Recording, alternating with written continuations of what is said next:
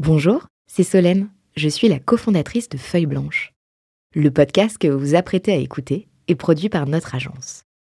Nous sommes producteurs de médias d'inspiration pour les entrepreneurs et créateurs de contenu de marque. Vous avez un projet de création de contenu? N'hésitez pas à nous joindre sur un café at feuilleblanche.com. En attendant, bonne écoute 40 nuances de Next.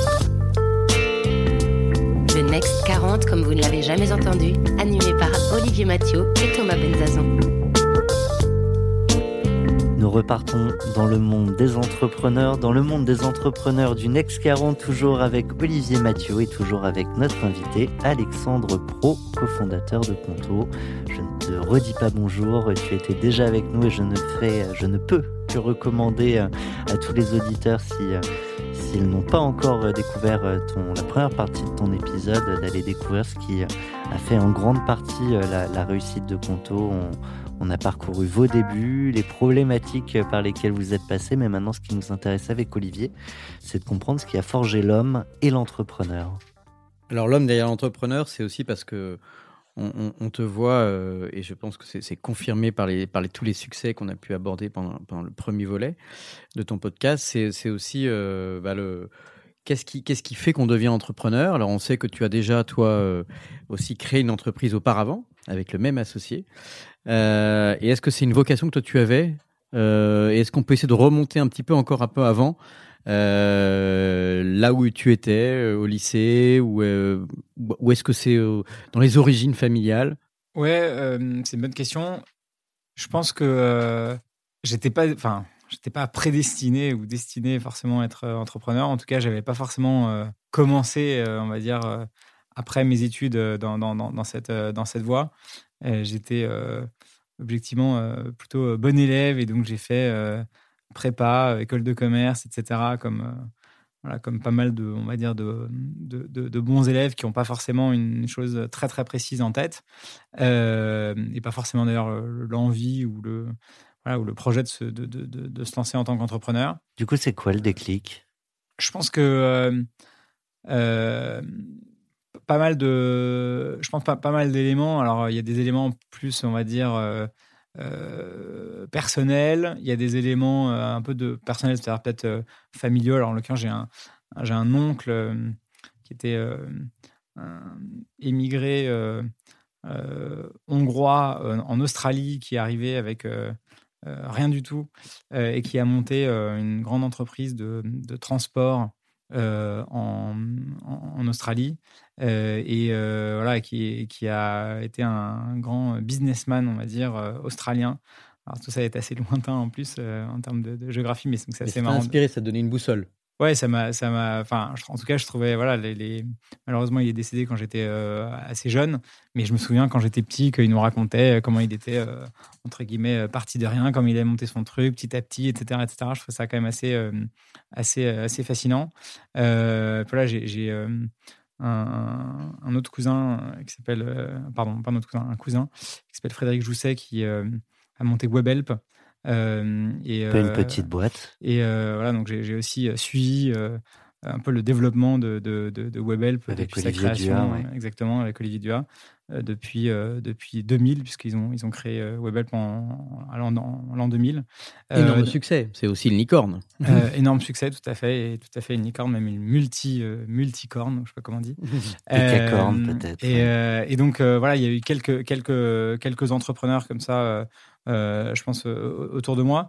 Et puis, euh, et puis aussi, je pense, quand j'ai commencé donc, à bosser, alors j'ai fait un peu de un stage en, banque d'affaires. Ensuite, j'ai été faire du conseil en stratégie que j'ai trouvé extrêmement riche, intéressant. J'ai appris plein de choses, des méthodes de travail, des gens très intéressants, des projets hyper divers. Mais je me Quand on parle comme ça, il y a toujours un mais après qui arrive. Bah, je, me suis dit, c'est sympa, mais en fait, j'aimerais bien faire un truc moi-même. quoi. Et, euh, et puis pour euh, euh, un peu, entre guillemets, réfléchir et, peut-être prendre le temps de, est-ce que j'ai vraiment envie de me lancer dans tout ça Et puis aussi envie de pouvoir être un peu en, Asie et, voilà, et un peu voyager, entre guillemets. J'ai été donc faire un MBA à l'INSEAD à Singapour. C'est là où j'ai rencontré donc Tavet Inricus, le, le fondateur de TransferWise dont, dont, je parlais tout à l'heure. Et puis là-bas, j'ai j'ai rencontré plein de gens, dont beaucoup qui soit étaient déjà entrepreneurs, soit voulaient monter leur boîte, et donc à la fois des discussions un peu casual, mais aussi des, des, business games, etc. Où je me suis dit, en fait, franchement, je crois que c'est c'est ça que j'aimerais faire, en tout cas tenter, parce que j'ai pas envie d'avoir des, des, des, regrets plus tard. Tu avais quel âge quand tu es parti faire le MBA J'avais 28 ans. Euh, ouais, j'avais 28 ans. T'as quel âge maintenant? 38. Donc c'était exactement il y a 10 ans. Euh, enfin 27 ans, mais j'ai fini à 28. Et, euh, et donc, euh, voilà, je me suis dit, bon, j'ai envie de faire ça. Juste après le MBA, j'ai commencé à regarder des projets. des idées de, de, de, des idées de, projets. D'ailleurs, déjà, j'avais déjà regardé quelques trucs en fintech. et puis finalement, j'ai fait une mission de conseil euh, ça me stressait un peu de, rien faire, entre guillemets, euh, de rien faire. Alors, je cherchais une idée, je parlais à des gens et tout, mais je me disais, bon, quand même, euh, peut-être peut pas rester trop longtemps comme ça. Donc, j'ai fait une mission de conseil pour Groupon ou Groupon, selon qu'on le prononce en français ou en anglais à l'époque. et de fil en aiguille, je suis rentré en contact avec Rocket Internet et les frères, les fameux frères Samware.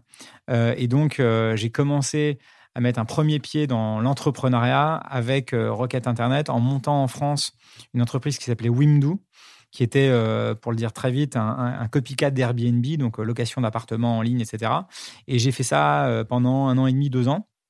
Et puis ensuite, je me suis dit, euh, Rocket Internet ou l'univers Rocket Internet, pour le dire très vite, euh, c'est euh, un pied dans l'entrepreneuriat, mais enfin un pied quand même dans le salariat parce que concrètement, j'étais payé, j'ai pas pris de risques très importants, j'avais mon mot à dire, mais enfin c'était pas non plus ma boîte, etc., etc. Et donc je me suis dit, en fait, là j'avais un pied dans l'entrepreneuriat, maintenant j'ai envie de mettre le deuxième. Quoi. Donc j'y suis allé, on va dire très progressivement. Et puis le deuxième pied, je l'ai mis donc en en parlant avec, euh, avec Steve Anavi, donc euh, mon associé, en, le recroisant un peu par hasard à l'anniversaire d'une amie euh, commune, exactement. Et puis. c'était quel collège? C'était un, un, collège à Paris qui s'appelle l'École alsacienne. Ah, très bien, très chic. Et, et donc, on était, on était je sais plus si on était dans la même classe, on a sûrement été dans la même classe quelques années, mais pas, pas tout le temps. et puis, je, je, lui dis, ah, comment ça va, que tu deviens, etc. Pareil, il me dit, ah, moi, je, je vais bientôt partir de Groupon, et toi, bah, moi, je viens de partir de Wimdu, je vais monter ma boîte, enfin, j'ai rien monté une boîte, je suis en train de creuser des idées, etc. Puis on s'est dit, ah, bah, prenons un café, ce serait sympa de se reparler à l'occasion, parce que on était une soirée avec de la musique, etc. Bref, pas forcément le, le meilleur moment pour parler. Mais c'est pas là qu'a été construit tout le business model de. Exactement. Et du coup, euh, du coup, on s'est revu après, et puis fil en aiguille, on a, on a un peu testé aussi notre association. On a fait un, c'était assez marrant. On a fait un, un startup week-end ensemble. Euh, et euh, il se trouve qu'on on, a pitché une idée qui s'appelait à l'époque Corner Space, euh, The Airbnb for Commercial Space. Et, et, on avait gagné le Startup Weekend. Et en fait, le, le, le, prix du Startup Weekend, c'était qu'on avait des heures de coaching avec différentes personnes dont euh, notamment il y avait euh, euh, Rafi Camber qui était donc chez Alven et qui maintenant a monté son, son, propre fonds qui s'appelle Singular. Et il y avait aussi Oussama Amar de The Family. Enfin, il y avait différentes personnes dans le jury. et donc, on a gagné des heures de, de coaching gratuit, entre guillemets, avec ces personnes-là. Et c'est comme ça qu'on est rentré en contact avec, avec Alven et que Alven a investi dans notre première boîte, puis notre deuxième, donc Conto. Euh, donc voilà, tout ça, c'est un peu le, fruit des, des, rencontres, euh, du hasard. Euh, voilà. C'est en parenthèse, c'est devenu quoi, Windu? Windu, alors c'est, c'est, j'allais dire, rentrer assez vite dans le mur. Euh, enfin assez vite au sens au bout d'un certain temps, mais mais en ayant cramé pas mal d'argent. Non, j'y étais plus. Euh, nous on a, enfin moi j'ai donc lancé le, la France, euh, qui est assez vite devenu le, le, plus gros pays pour pour Windows.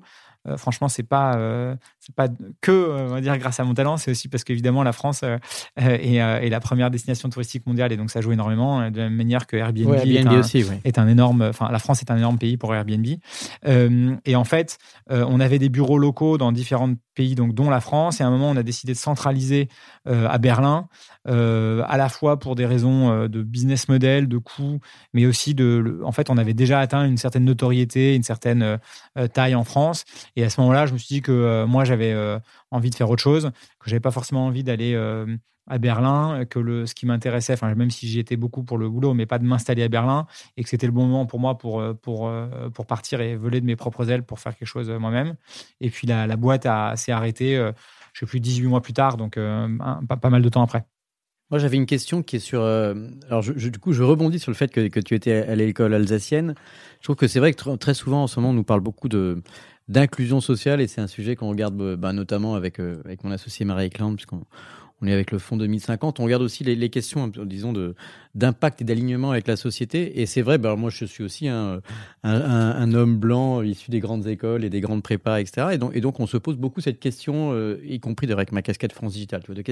Comment est-ce que, est-ce que, est-ce que le, le fait d'avoir été dans, dans, des bonnes écoles, y compris dès le collège, est-ce que c'est un énorme facilitateur? Est-ce que c'est un problème, sachant qu'il nous semble que tu vois dans la Silicon Valley, et je, te pose la question à toi euh, au-delà de l'entrepreneur que tu es, tu vois, les, questions d'inclusion et de diversité sont considérées comme des atouts, c'est-à-dire le fait de venir de milieux différents, de quartiers différents, de formations différentes, et ça crée des dossiers, des startups plus créatives, plus résilientes, avec des, rencontres de culture. Et je me pose beaucoup ces questions en ce moment. Ouais, franchement, on a. Enfin, c'est sûr qu'on est très loin, à mon avis, de, de, de des États-Unis sur ce point-là.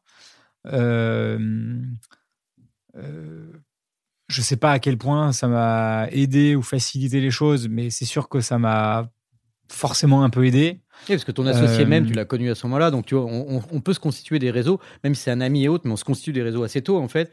C'est aussi des codes, des codes culturels. Et puis après, tu parles d'un MBA à Singapour. On est dans un environnement, bah, c'est parce que tu es méritant. Hein. Je n'ai pas du tout une critique, mais c'est plus pour. Non, je pense que c'est tout ça, tu as raison. Oui, le, le, c'est vrai que oui, c'est vrai, c'est vrai que c'est malheureusement euh, c'est plus facile. Euh, c'est probablement plus facile pour moi d'avoir monté Conto que euh, que pour d'autres gens qui n'ont pas eu, on va dire, la, la, la, chance, je puis dire, que, que, que j'ai eu, ou le voilà, l'enfance, l'adolescence, etc. après, évidemment, ça, ça, ça, suffit pas, mais ça peut, ça peut un peu faciliter les choses. Je pense qu'aux États-Unis, et c'est quand même la beauté de, de, Il y a plein de choses qu'on peut critiquer aux États-Unis, mais la, beauté quand même du modèle, c'est que les, c'est qu'il y a quand même des talents du monde entier qui viennent pour euh, créer, euh, pour innover, etc. Quand on parle de, euh, alors c'est, un peu tarte à la crème, mais Elon Musk, il n'est pas, il n'est pas américain. Enfin, il y a, voilà, il y a tellement Peter Thiel, il n'était pas américain. Enfin, il est allemand, hein, c'est ça? ouais, il est allemand. j'ai oublié son nom, mais le, le créateur de Moderna, euh, qui est un euh, Français. Stéphane Bancel. Euh, exactement. Stéphane Bancel, bah, il est français. voilà, et, franchement, c'est incroyable tous ces talents. Un peu la, la, culture de la frontière. C'est un peu le brain drain. Le, fameux, American Dream. Mais du coup, est-ce que, est que, tu verrais des, des, des choses, à, avec, à force hein, d'avoir toi voyagé, travaillé avec des étrangers, puis réussi avec succès le développement de Conto, des choses qu'on devrait faire en France pour favoriser aussi cet ascenseur social. Commencer par louer euh, l'appartement euh, à côté dans la rue euh, de, de Conto pour faire venir des étrangers. Ouais, non, je pense que je pense que les étrangers, franchement, on, commence à être meilleurs. En tout cas, nous, je trouve que chez Conto, on est franchement bon sur le sujet et que dans notre dans notre executive committee, il y a euh, deux, euh, il y a une américaine, un, il est à moitié euh, espagnol, Jordi, à moitié espagnol, à moitié suédois. Lise, elle est américaine. on a, je disais tout à l'heure, 40% de non-français dans l'équipe, franchement, ce qui est très ah important. c'est très bon score par rapport à la moyenne française. Notamment parce que, enfin voilà, vu, vu, le fait qu'on a un bureau à Paris, que à Paris aujourd'hui, donc c'est vraiment très international. donc ça, je trouve qu'on a, franchement, on, on, le fait plutôt bien. Et d'ailleurs, dans les équipes, euh, euh, c'est peut-être encore plus vrai dans les équipes tech et produits. Et donc peut-être que le, le salut, je sais pas si c'est le bon terme, passe par le, la, tech aussi. Euh, parce qu'en fait, il y a une, telle pénurie de talents tech que je suppose euh, obligé d'aller chercher que c'est plus facile si on est si on n'a pas forcément les bons diplômes ou les bons comment dire le, bon euh, environnement familial, culturel, en tout cas pas le tu plus sais coder, tu sais coder. c'est un peu euh, l'idée. Ouais, alors c'est il faut un peu plus. Il y a, des opportunités, des postes à aller chercher. Ouais, exactement. Je pense qu'il faut savoir coder effectivement, mais il faut savoir aussi euh, interagir avec son équipe. Voilà, il y a aussi des, enfin, une des choses qui peut être un peu restrictive, mais en général pour les, les textes, pas forcément un gros problème, mais c'est qu'on veut absolument que tous les gens de l'équipe parlent anglais ou en tout cas puissent échanger en anglais. Donc ça, d'ailleurs, je me suis me suis posé la question là, il y a quelques jours. Je me disais peut-être qu'on devrait euh, mettre en place un, système de, cours d'anglais et proposer aussi à des gens qui ne parlent pas anglais de nous rejoindre et qu'en 6 mois, 9 mois, 12 mois, on les fasse monter en compétences euh, en anglais. Le problème, c'est qu'effectivement, tous nos documents, tous nos trucs internes, ils sont en anglais. Donc, euh, bon, pour l'instant, pour être honnête, on l'a pas encore, voilà, on l'a pas encore fait, mais peut-être que c'est un truc qu'on devrait faire. Mais c'est vrai que ce que tu dis, Olivier, est très vrai. je pense qu'on devrait et on pourrait faire encore beaucoup mieux sur bah, les. Nous, je crois qu'on a un tout petit peu moins de, 40%, d'avoir 39%, je crois, de, femmes dans l'équipe. Je pense qu'on pourrait faire mieux, mais c'est déjà pas, pas, si mal que ça. mais je trouve que ça, ça j'ai l'impression que ça, c'est en train de se faire. Je dis pas du tout qu'il faut plus, plus en parler ou plus y penser, mais j'ai l'impression que ça, c'est en train de se faire. En revanche, sur la partie plus intégration de, on va dire, différences euh, culturelles, sociales, etc., je trouve que là, on en est vraiment encore loin. la même manière sur le, la, place du handicap et de l'inclusion. Enfin, il y, a je trouve que l'égalité ou l'équité euh, femmes-hommes, franchement, je trouve que euh, on voit qu'on y, a, enfin, on va y arriver. Je suis assez d'accord. C'est vrai, c'est vrai que l'homogénéité euh, sur les autres aspects est plutôt une tendance qui a, qui a l'air de se avoir une forte inertie. Ouais. exactement. Et j'ai l'impression que ça, c'est des trucs où on voit que si on n'amorce pas vraiment avec des, des, gros moyens, des gros efforts et des grosses énergies, ça va, ça va pas se faire, quoi. Enfin, en tout cas, pas, pas du tout tout de suite. Donc c'est ça, je pense qu'il y a des choses à faire. PPDA dans les guignols de l'info aurait dit euh, sans transition la suite. Tout à l'heure, euh, euh, j'avais évoqué dans la première partie qu'on parlerait de, de la première boîte que tu as cofondée avec ton associé Steve et que vous avez revendue. Et ça m'amène à, deux questions. Qu'est-ce que tu as gardé de cette première revente? Et si demain vous deviez vendre Conto, qu'est-ce que tu ne referais pas? Plus largement, qu'est-ce que tu as tiré de cette première expérience que tu as pu mettre, que vous avez pu mettre dans Conto pour gagner du temps? Et euh, éventuellement, on parlera d'un rachat peut-être potentiel de, de Conto un jour? Franchement, je pense que ce que j'en ai gardé, c'est euh, un super associé avec qui euh, on, a vraiment renforcé notre, notre, notre duo. Et comme c'est quand même, je pense, la, cause numéro un de, de, boîtes qui fonctionnent pas bien, bah, c'est génial d'avoir d'avoir fait ça ensemble et d'avoir cette, cette historique en commun. Euh, je pense que c'est aussi quelque chose qui a beaucoup euh, joué dans, en tout cas, le début pour nos investisseurs. Les, les, repeat entrepreneurs, comme on dit, euh, ça plaît beaucoup aux investisseurs et encore plus quand c'est des repeat entrepreneurs qui ont entrepris ensemble déjà. ils investissent dans une équipe qui a déjà bossé ensemble et donc le fait qu'au bout de trois mois, les gens puissent plus parler, normalement, il est quand même, enfin, ce risque-là, il est très très limité. Euh, donc ça, c'est le premier point. Le deuxième point, c'est comme je disais, effectivement, un peu d'argent qui nous a euh, euh, permis d'amorcer Conto, permis de psychologiquement ou se dire, bon, bah, euh, en fait, l'entrepreneuriat, euh, ça peut euh, rapporter de l'argent. On fait bien de, bosser beaucoup, de pas compter les heures, de etc. etc. Sinon, c'est vrai que les, je pense que les, enfin, je les, ai vécues aussi, mais les périodes de doute, de peuvent être franchement importantes. On peut parler, parenthèse, du montant de la vente de la première boîte? D'ailleurs, on peut rappeler son nom. Ça s'appelait Smokio, S-M-O-K-I-O, et, et c'était quelques millions d'euros à l'époque. Euh, en tout cas, ça a permis de, ça a permis de rebondir et de pouvoir financer le début de, le début de Conto. Est-ce que, est que le, le, rapport au risque est, quelque chose qui est, qui est un, moteur chez toi ou ça peut être un frein? Enfin, parce que tu vois, c'est beaucoup de. Tu le disais tout à l'heure, il y a toujours des raisons de ne pas entreprendre, notamment quand tu poses la question à, ta propre famille ou à tes amis qui veulent plutôt du bien, ils disent bah c'est risqué. Et donc, euh, est-ce que toi, ben est-ce qu'il y a des façons, tu vois, de, faire passer ce message-là en termes d'héritage aussi euh, vis-à-vis des, des, futurs entrepreneurs? Comment, prendre cette question du risque et se, décomplexer par rapport à ça? Je pense, et ça c'est aussi un grand, une grande force d'avoir été à deux. Je pense que quand on fait une folie, euh, entre guillemets, à deux, on a tout de suite moins l'impression que c'est une folie. On se dit, non, en fait, on, on se lance, on est d'accord, ouais, ok, on y va. Du coup, on se dit, bon, bah, franchement, je suis pas complètement taré, on est deux. Euh, si l'autre a fait aussi ça, c'est que franchement, ça doit pas être complètement nul, etc. Donc, euh, donc ça, je pense que c'est un élément vraiment, euh, vraiment important d'être deux pour, pour ça. je pense que moi, d'ailleurs, je suis peut-être un peu plus risque adverse que, que Steve, mon associé. Donc, je pense que j'ai probablement, il m'a peut-être un peu plus euh, tiré ou poussé à, j'allais dire, à, me jeter dans la, dans la piscine ou dans, je sais pas, je sais pas dans quoi, mais en l'occurrence, mhm. voilà, dans, dans, dans, le grand bain. Dans le grand bain. Euh, franchement, la, la, la première fois, c'était plus difficile. Enfin, j'avoue qu'on a eu beaucoup de chance parce que quand on a vendu une première boîte, qu'on a gagné un peu d'argent, que ça s'est bien terminé, etc. Euh, franchement, on n'a qu'une envie. En l'occurrence, à l'époque, nous, on a eu la chance de.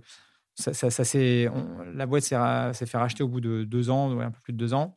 Donc, c'était assez rapide. Et pour un montant qui était euh, assez important pour qu'on se dise c'est cool, on a gagné un peu d'argent et on va pouvoir en ramasser un peu. Et euh, on s'est pas dit non plus, on va s'arrêter de bosser euh, et on va prendre notre retraite, etc. Si demain tu vends Conto, t'arrêtes de bosser ou il y a un truc qui est derrière qui est plus fort que toi de euh, je sais pas, je pense que chacun a aussi un contexte, euh, on va dire, personnel qui est assez différent. Euh, en l'occurrence, moi, j'avais, j'avais pour prendre un exemple très concret, j'avais pas d'enfant à l'époque. Là, j'en ai deux et bientôt trois cet été. donc, ça, ça change aussi pas mal, de, pas, pas mal de choses. Merci. Ça, ça, change aussi pas mal de choses. et voilà, et donc, vie, de, vie de famille avec ma femme, les enfants. Enfin, bref, il y a aussi pas mal de, choses. Et puis, le, le, confinement est passé par là. Donc, on se dit peut-être, je sais pas, je me dis peut-être qu'un jour, je vivrai en dehors de Paris, etc. Bon, bref, franchement, c'est pas du tout pour maintenant. mais s'il n'y a, pas que le travail dans la vie, est-ce que c'est pas, c'est pas l'occasion d'en un petit générique? J'ai entendu 10 euh, millions de Parisiens dire la même chose. Allez, relaxez-vous. Et maintenant, on parle de vous bah, tu, tu, viens de nous parler, Alexandre, du fait que tu avais maintenant une famille, ce qui n'était pas forcément le cas au moment de ta première, euh, première expérience entrepreneuriale. Mais c'est intéressant aussi pour, pour tous nos auditeurs de comprendre euh, comment, après autant de levées de fonds, la croissance des effectifs, etc., qu'est-ce qui euh, aussi sont les autres moteurs peut-être d'Alexandre Pro? C'est-à-dire, est-ce que c'est euh, où est-ce que tu vas trouver de l'inspiration euh, Où est-ce que est-ce que tu arrives à te ressourcer? Puisqu'on finalement tu viens de nous faire comprendre que c'est pas y a pas forcément que le travail, ce qui me semble assez sain. Malgré tout, je pense que tu passes quand même beaucoup d'heures. Donc qu'est-ce qu'il y a d'autre? Franchement, j'y passe énormément d'heures et c'est clair que quand on se lance là-dedans, il vaut mieux être prêt. Euh, en fait, on pense qu'on va y passer pas mal de temps et en fait, on en passe encore, euh, encore plus. Donc, euh, mais, mais effectivement, bah, je pense que ce qui est déjà ce qui est complètement grisant, c'est franchement la, la, la, boîte qui, qui se développe, qui, qui, grandit, les clients qui sont contents. franchement, c'est hyper grisant. Moi, ça m'arrive maintenant assez souvent de, de alors pas trop avec le confinement, mais enfin, euh, avant et puis là, depuis quelques jours ou quelques semaines, de rencontrer des gens, euh, amis, euh, amis d'amis, etc., ou même des gens, quelquefois, je croise par hasard, qui me disent Ah, je suis client Conto, je suis hyper content et tout. Franchement, c'est génial d'entendre ça, quoi. Il y a aussi, je vous rassure, pas mal de gens qui me contactent sur LinkedIn ou autre pour me dire je suis pas du tout content, j'ai eu un problème, etc. Bon, il y a aussi ça et je fais aussi le, le, SAV. Le SAV pour, euh, pour, pour, euh, pour ce genre de, cas. Mais il y a beaucoup de cas euh, très positifs de gens très contents et franchement, c'est hyper grisant de se dire il y a quatre ans, il n'y avait rien. Aujourd'hui, il y a plein d'entreprises, plein d'entrepreneurs qui sont hyper contents. En Allemagne, en Italie, en Espagne et évidemment en France, franchement, c'est hyper, c'est hyper satisfaisant. L'équipe, c'est génial aussi. Donc, déjà plus de 300 personnes dans l'équipe, de se dire, euh, ah, encore une fois, hein, il y a 4 ans, on était tous les deux avec Steve, on était là sur un petit, morceau de papier, et là, il y a une équipe, des gens franchement hyper bons, hyper euh, forts. avec les levées de fonds qu'on a faites, on, a les moyens, on va dire, financiers et aussi en termes de, de, de, marque employeur, de recruter des talents géniaux. Donc ça, c'est hyper grisant aussi de se dire, voilà, et sans aucune sans, être négatif sur les gens avec qui on a travaillé euh, avant sur notre précédente boîte. Euh, il y avait des, super talents aussi d'ailleurs. Euh, mais ça a pas. Voilà, on avait une douzaine de personnes dans l'équipe. on avait des budgets beaucoup plus limités, etc. C'était très différent. Là, euh, le terrain de jeu est plus grand. Ouais, le terrain de jeu est plus grand. Quoi. Les, les, bureaux, enfin, franchement, nos bureaux, euh, franchement, nos bureaux sont super. On bosse dans tout est trop bien dans ce que dit Nicolas. Là, ça m'agace. Il, il, y a quelque chose qui va pas forcément. la, dernière fois, on était avec euh, Thomas Rebaud de, Miro. Lui, il s'est installé un ring. C'est un grand amateur de boxe, mais il s'est installé un, ring dans, dans, ses bureaux aussi pour gagner du temps. Il y, a, y, a, des excentricités chez, chez Conto? Ou chez Alexandre. Chez Alexandre. alors, il se trouve que euh, c'est marrant, nous on a un... c'est le ring qui me fait penser à ça. Dans, nos bureaux qui sont euh, par hasard les bureaux de, qui étaient anciennement occupés par euh, des banques, qui pendant 120 ou 130 ans, ça a été occupé par des banques, rue Lafayette dans le, dans le 9e à Vous Paris. avez replanté un nouveau drapeau? Non, mais en fait au sous-sol, il y a un ancien coffre-fort et, la porte et le mécanisme de, la, porte ont été gardés et donc les murs font, je sais plus, un mètre ou un mètre vingt d'épaisseur. De, de, transformé en sauna. Non, c'est une salle de, c'est une salle de réunion, mais en fait qui est en, qui est, je crois, un octogone. Et, et quand on avait visité les bureaux avant le, avant le, C'est très Benalla, ça, l'octogone. Ouais. avant les, les, les, les travaux, on s'était dit ah là, on pourrait faire un, un ring ou un truc ou je sais pas quoi. Bon, finalement, on a fait une salle de réunion De avec. MMA. euh, voilà. Euh, mais euh, non, euh, moi je pense que, enfin pour revenir aussi à la question d'avant sur, euh, euh, je, pense que chacun est évidemment hyper différent. Moi, je suis hyper content de ce qu'on fait. Je trouve que intellectuellement, euh, c'est hyper stimulant, c'est génial. De, il y a, deux semaines, j'étais ou trois semaines, j'étais à Milan pour préparer l'ouverture du bureau. J'ai rencontré des clients euh, italiens qui me racontaient euh, ce qu'ils trouvaient bien et Conto, ce qu'ils trouvaient moins bien. Et ça me rappelait aussi les débuts de, de, bah, de Conto en France. Je trouvais ça génial. Je trouvais ça génial de me dire ma boîte qui ou notre boîte qui euh, a 4 ans, on est déjà en train de voilà de parler avec des entrepreneurs en dehors de France, de voir comment on peut les aider, etc. Franchement, je trouve ça hyper euh, hyper stimulant. Et puis euh, euh, quand, quand je veux un peu décompresser, oublier un peu le boulot. Alors j'ai du mal à complètement oublier le boulot, j'avoue. Respirez. Pardon, mais il faut qu'on soit au taquet pour les jingles. comme on, comme on t'a coupé dans ton élan, mais comme tu avais dit 12 fois génial, on s'est dit qu'il fallait, il fallait qu'on te lance sur s'inspirer, respirer. Euh, non, ce que j'allais juste dire, c'est que le- je- enfin, j'aime bien euh, faire un peu de sport et notamment de, de running. Ça, c'est, euh, Je croyais qu'il allait dire natation assez- synchronisée. Non, non, c'est- assez. euh, c'est marrant parce que c'est venu euh, un peu par hasard il y a quelques années. Mais comme beaucoup de gens, euh, je trouve que c'est très. Euh, voilà, ça, ça permet de vider euh, la tête. Euh, on est avec son short, euh, ses chaussures et on peut le faire un peu de n'importe où. Euh, et euh, voilà, j'ai. euh, euh, pendant, pendant, euh, les dernières années, euh, je sais pas, plusieurs fois par semaine, alors j'essaie de le faire deux fois par semaine, euh, on va courir trois quarts d'heure et franchement, je trouve que j'ai l'impression que je prends euh, des décisions dix fois meilleures euh, juste après. Des... J'ai l'impression que je, suis euh, beaucoup bien, bien meilleur pour plein, de, pour plein de choses après avoir euh, couru un peu. Et donc ça, c'est c'est aussi un truc qui, qui me voilà, qui, qui m'aide à, à rester. euh, Ça veut dire que tu penses euh, pendant que tu cours ou en fait tu décompresses tellement que à la sortie, ton esprit est vide et prêt à prendre des décisions? Ah, franchement, je vais, j'ai un peu honte de ce que je vais dire, mais je le dis quand même. Je pense que je pense pendant que je cours, mais que comme mon cerveau est aussi focalisé sur euh, Mhm. le mouvement physique, il, il trie un peu mieux les Mhm. trucs accessoires, les trucs importants.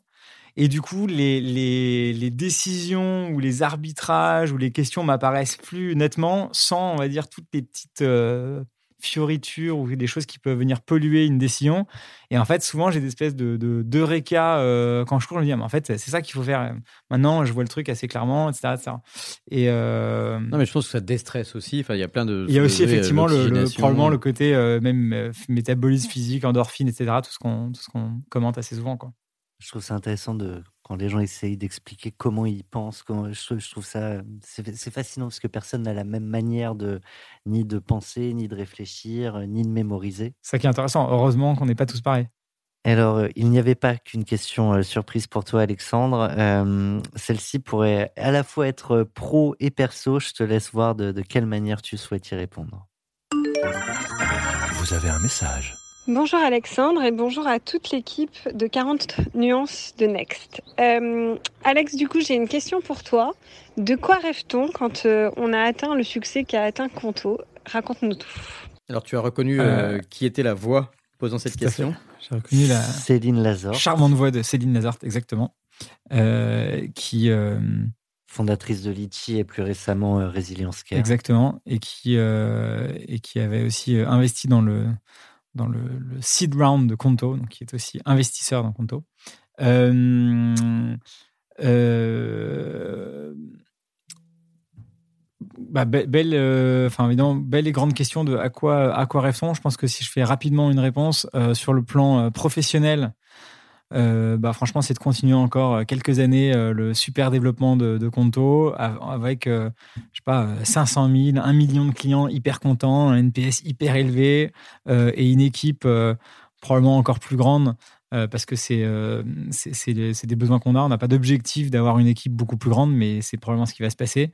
Euh, et c'est assez génial de, voir ça avec euh, des, des bureaux qui se développent bien à l'étranger, etc. Enfin, en Allemagne, Italie, Espagne, comme on en parlait pendant pendant l'échange. Euh, franchement, c'est hyper grisant de voir ça, et donc j'ai envie de continuer l'aventure encore quelques années au moins.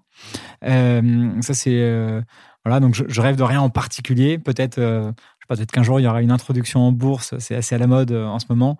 Euh, non pas que ce soit, euh, voilà, un- franchement.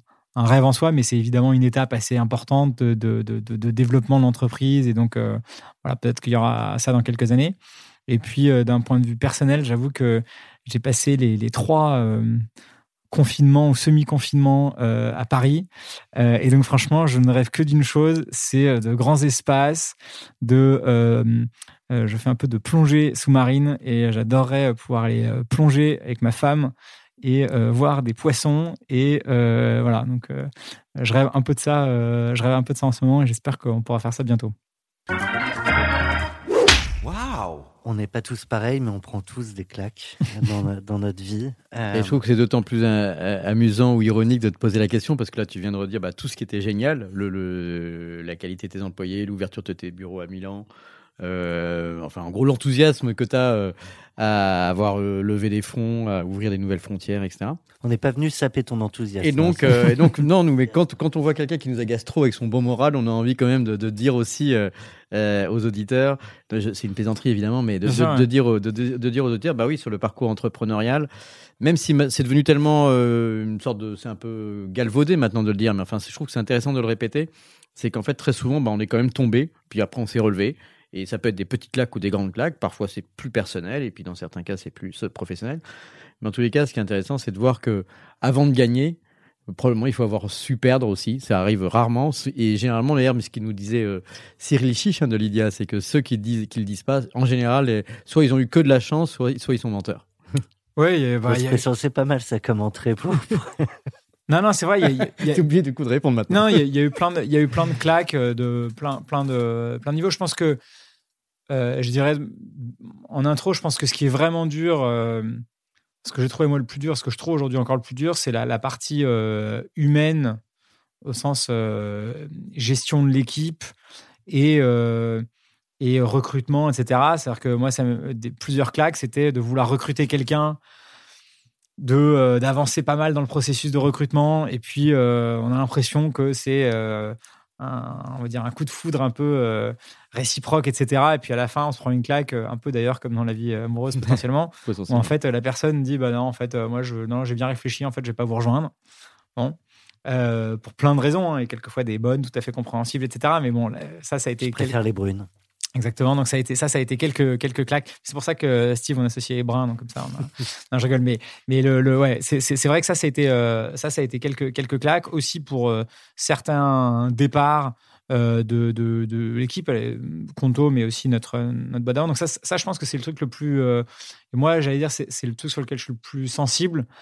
Parce que, bon, à la limite, euh, je sais pas. un- C'est la dimension humaine, tu veux dire Ouais, Ou un, le- cli- un client qui s'en va, un partenaire qui nous fait un sale coup, bon, euh, c'est pas très grave, mais je trouve que dans l'équipe, Bah, J'espère que tes clients n'entendent Euh, pas ça quand même. non, mais je, je trouve que on s'en remet, et puis surtout, Ouais. enfin, voilà, on, on est plutôt euh, préparé à ça. Je trouve que quand c'est dans les, quand dans l'équipe il y a un truc qui va pas, je trouve que ça, en tout cas moi ça m'atteint euh, clairement, clairement plus. Euh, après, il y a des, des, des, des- problèmes business, il y en a euh, tout le temps, quoi. Ça date de notre précédente boîte Smokyo, mais c'est un exemple très concret.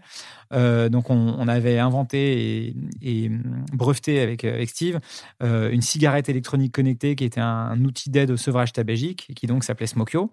Et euh, après euh, beaucoup d'efforts euh, et de bref beaucoup d'efforts, on a réussi à organiser un lancement de notre produit à la Fnac. Et donc, euh, euh, je vous remets dans le contexte, hein, 2013, les objets connectés étaient euh, vraiment énormément le vent en poupe. On parlait énormément de cigarettes électroniques en général, et donc nous, on avait combiné les deux en se disant, on va faire un- une cigarette électronique connectée, intelligente, qui va aider les gens à, se sevrer de la nicotine, etc. bref. On rencontre les gens euh, de la Fnac, on a un super deal, enfin super deal. On a un deal, on est content, on va pouvoir lancer avec eux, euh, etc. On va pouvoir être euh, évidemment sur Fnac.com, mais aussi sur les rayons, dans les rayons. Et euh, on se dit, c'est quand même. euh, et puis tout le monde nous dit, euh, vraiment, vous avez hyper bien joué. le- le- les rayons, les rayons objets connectés à la Fnac, il y a genre, je sais plus, 5 mètres linéaires. Ils ont un, un assortiment qui est relativement limité. Donc vraiment, bravo. et tout, la belle visibilité. En bref, on se dit, c'est génial.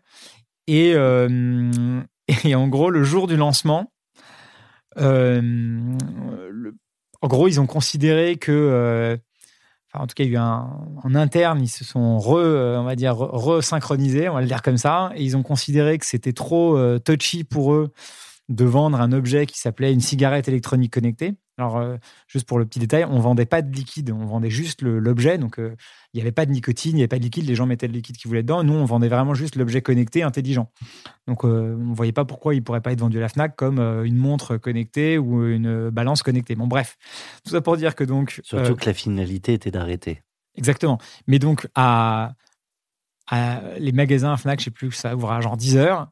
Et à 9h15, j'ai un appel de la personne de la Fnac. Je me dis, elle, elle va m'appeler pour me dire euh, euh, bravo, bonne journée de lancement, on s'appelle ce soir, je sais pas quoi. Et là, elle me dit, bon, écoute, euh, en fait, Alexandre, j'ai une bonne, genre, j'ai une bonne et une mauvaise nouvelle. La bonne, c'est que vraiment, j'adore votre produit. La nouvelle, c'est qu'en fait, on va pas le vendre à la Fnac. La mauvaise, je dis, ah ouais, bah, c'est, ouais, en fait, il y a pas de bonne, quoi. Ça compense pas. quoi. Et bon, bref, non, ça compense pas du tout. Et donc là, franchement, ça a été assez dur. À la fin, bon, bref, on a, on a, on a quand même vendu un peu en ligne euh, sur Fnac.com. Vous avez ouvert un stand sur, le trottoir devant la. Fnac. non, on aurait, on aurait pu faire ça. Euh, mais voilà, et donc franchement, des, des épisodes comme ça, il y en a eu, euh, il y en a eu beaucoup sur notre précédente boîte Smokyo. Il y en a eu quelques-uns sur Conto. Euh, c'est vrai, je dois dire que Conto, il y a eu beaucoup de bonnes surprises, de bonnes nouvelles, euh, avec notamment, euh, je pense, un, un bon timing, franchement, qui est un mix de chance et de un peu de, de, de- on l'avait bien senti, Euh, mais il y a aussi plein, plein de, de merde, pour le dire clairement, euh, qui nous arrive tous les jours. Enfin, moi, franchement, je gère principalement des problèmes. À aucun moment vous vous êtes dit si ça continue comme ça, on arrête sur Conto? Eh bien, on enchaîne. Carte blanche pour 40 nuances de Next. Alors, on t'avait prévenu. euh, Tu, ne vas pas improviser en alexandrin ce qui va suivre, Euh, mais c'est le moment de la carte blanche d'Alexandre Pro. Ouais, j'aurais pu le faire en, alexandrin, mais effectivement, non. Euh, le, le, le, le- point que je voulais faire, c'est que je pense qu'on on parle beaucoup. Alors, on, on- pardon, je vais juste évacuer un, sujet que j'aurais pu prendre parce que je pense que c'est vraiment un gros sujet. On a parlé tout à l'heure avec Olivier, notamment sur euh, plus d'inclusion, alors euh, notamment de, euh, de, de origine sociale, ethnique, religieuse, etc. Je pense qu'il y a énormément à faire. Pour être très honnête, j'ai pas, euh, j'ai pas la, solution, la baguette magique, mais je, pense qu'on pourrait faire beaucoup mieux. Et je pense qu'effectivement, il y a pas mal de choses qui se font, notamment à la Silicon Valley. Alors tout n'est pas à apprendre, mais en tout cas, ça, c'est quand même un truc qui fonctionne globalement, globalement, je pense beaucoup mieux que, qu'en Europe. Et d'ailleurs, c'est pas que la France, hein, c'est en Europe en général. Mais du coup, le point que je voulais faire, c'était sur le- l'Europe. On parle beaucoup euh, de l'Europe. Euh, on veut être euh, à, armes égales par rapport aux, gros, autres grands blocs ou gros ensembles que sont les États-Unis, la Chine, etc. Et franchement, on n'y est pas du tout, quoi. Et donc, que ce soit sur la réglementation, euh, les règles de, comptabilité, euh, etc., enfin sur plein de sujets, de, de code du travail, euh, euh, voilà. ne- prends un exemple très concret, les, les BSPCE, nous on donne des BSPCE, pas mal de, gens dans l'équipe.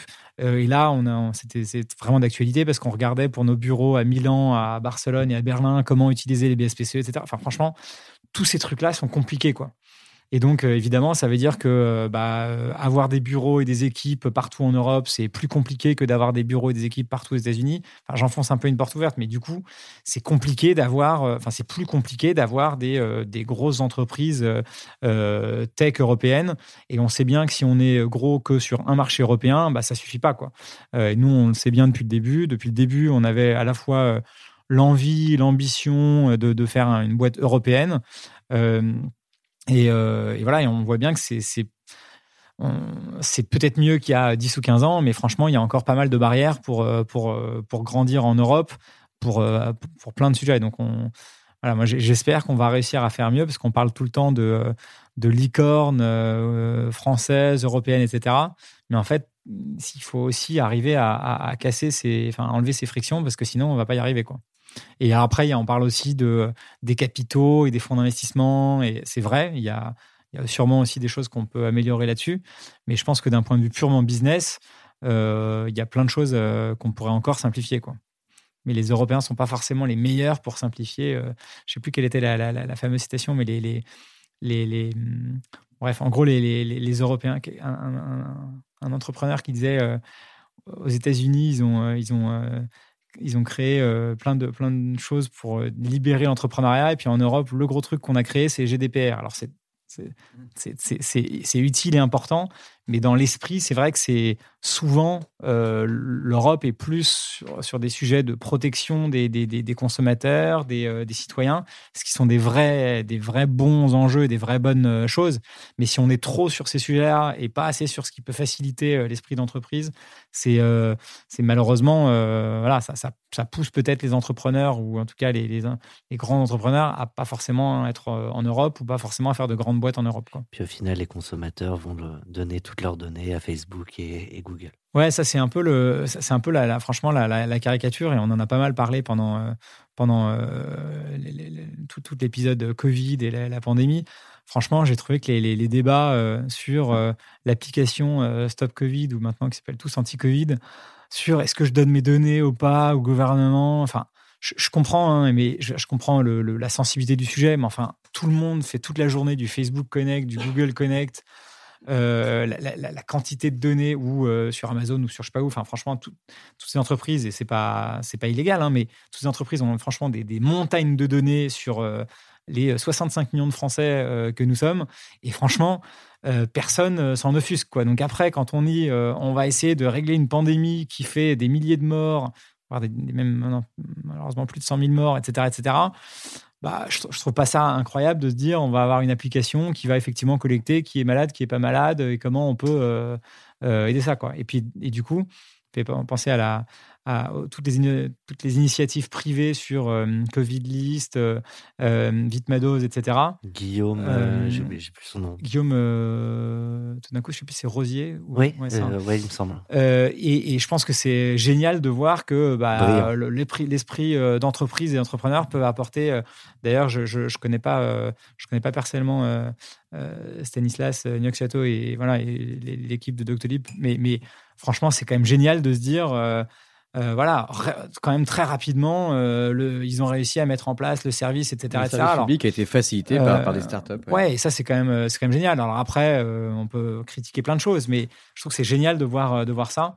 Et, et du coup, je pense qu'on devrait peut-être un peu plus faire confiance à l'esprit d'initiative privée certes, qui est souvent avec un, intérêt financier derrière, mais c'est aussi ça qui participe à la, création et à, et à l'innovation. Hmm. Bon, là, en l'occurrence, ils ont fait confiance à, Doctolib et, à Covid Tracker notamment. Ouais, mais pas forcément aussi vite que ce qu'ils auraient pu. Et beaucoup de commentaires sont Ah, mais est-ce que vraiment on a bien fait, etc. Moi, j'étais assez frappé. Euh, le, gouvernement allemand a fait euh, appel à Doctolib avant le gouvernement français. C'est quand même assez, euh, c'est quand même assez, assez frappant, quoi t'évoquais, euh, on parle du gouvernement et, là Doctolib qui est, au Next 40 aussi. Euh, quand on préparait cette émission, tu avais, un, message aussi à passer sur, euh, sur cet indice. Ouais, je pense que le, gouvernement et on va dire les gens qui s'occupent, la French Tech en, peut-être plus généralement, qui s'occupent de, de, cet indice, donc Next 40 et puis French Tech 120, je trouve qu'ils ont bien fait d'avoir la décision un peu, euh, on va dire, dure mais courageuse de, de faire un vrai indice dans, lequel on peut rentrer, mais dont on peut aussi euh, malheureusement sortir. Euh, je pense que c'est assez représentatif de la vie des entrepreneurs et des entreprises en général. et c'est d'ailleurs exactement le fonctionnement du, du CAC 40 hein, sur lequel a été euh, basé euh, le, bah, le, le, X40, en tout cas le nom.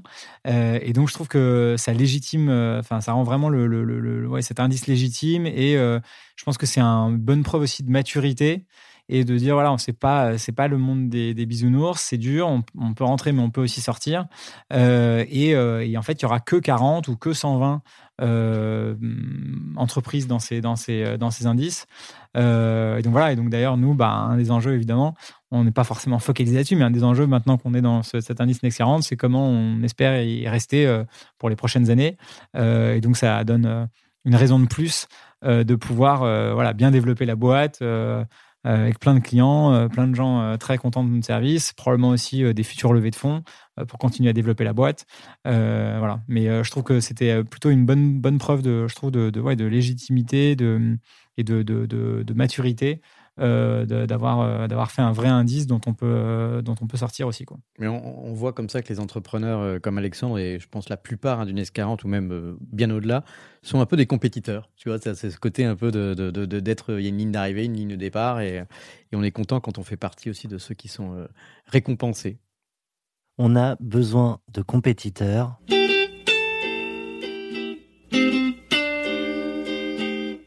Et on a besoin de compétitrices. Absolument. Donc, euh, on arrive à la fin de ton podcast, Alexandre. il s'agit de mettre en avant une, euh, une entrepreneur ou, plusieurs entrepreneurs au féminin euh, pour attirer un petit coup de projecteur parce qu'on n'a pas assez de, personnes dans la tech, tu le disais, même si vous en avez quelques-uns chez, chez Conto. Et donc, est-ce que tu as pensé à quelqu'un? Quelqu'une?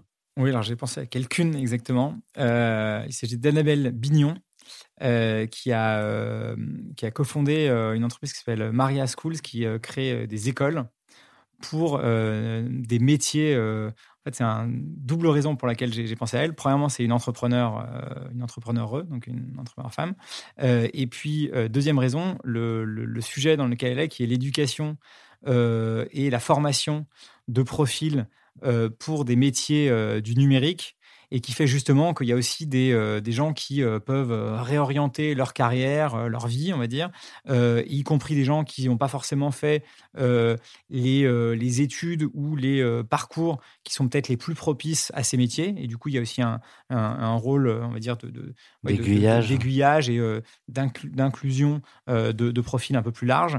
et typiquement, il y a une des écoles qu'elle qu'elle a créée avec son associé qui est autour du product management. Et donc, pour être product manager, qui est un métier euh, euh, qui est euh, où, l'offre, enfin plutôt la demande de product manager est bien supérieure à l'offre. Il se trouve que chez Conto, on recrute pas mal de product managers, donc on, est, on est bien placé pour le savoir. Et donc, elle forme des dizaines de personnes à ces métiers, à ces nouveaux métiers du, du, du, numérique. Et donc, bah, je pense que c'est à la fois génial de se lancer, mais encore plus quand c'est peut-être un, rôle comme ça qui, aide pas mal d'autres gens à, trouver leur voie et, euh, à trouver un, emploi qui, euh, qui va ensuite euh, bah, pouvoir les, les, contenter et les faire vibrer au quotidien.